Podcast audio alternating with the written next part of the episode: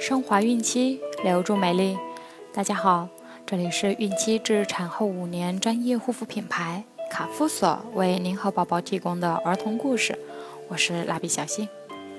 宝妈们可以在淘宝、天猫、京东、贝贝网等多平台搜索卡夫索，找到适合自己的护肤产品哦。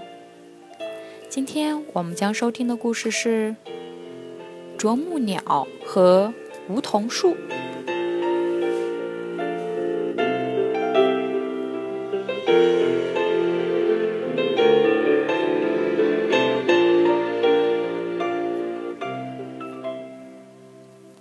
啄木鸟看见梧桐树被害虫蛀了。这棵梧桐树原来是森林中最茂盛、最高大的树。啄木鸟决定帮它治好病。啄木鸟把梧桐树身上的害虫都挑了出来，梧桐树枝叶渐渐伸展开了。啄木鸟正准备回家，只见几条毛毛虫正在咬着一棵小槐树。小槐树恳求啄木鸟帮它消灭虫子。啄木鸟看到小槐树长得又黑又矮，就说：“今天太累了，明天我再来吧。”小槐树看见啄木鸟要走，急得差点哭出来。啄木鸟被小槐树求得不耐烦，就帮它啄了几只虫子，转头就飞走了。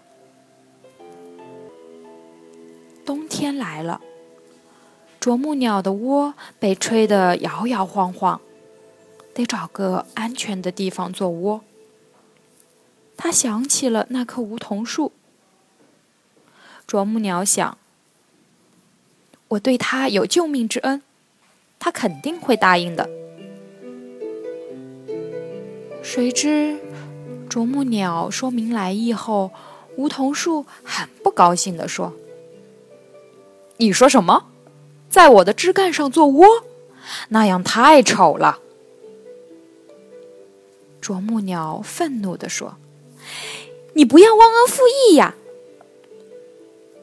梧桐树振振有词：“以前是以前，现在是现在。”就在这个时候，一个声音飘来：“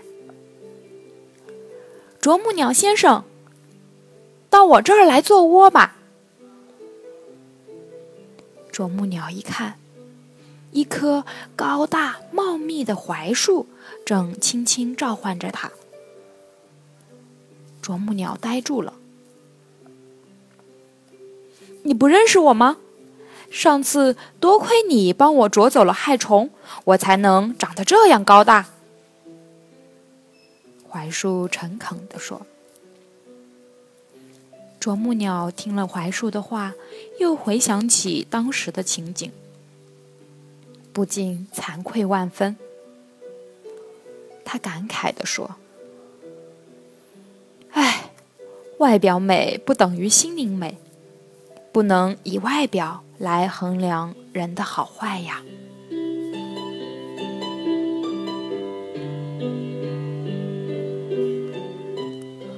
啄木鸟在哪棵树上做的窝呢？小朋友们，你们知道吗？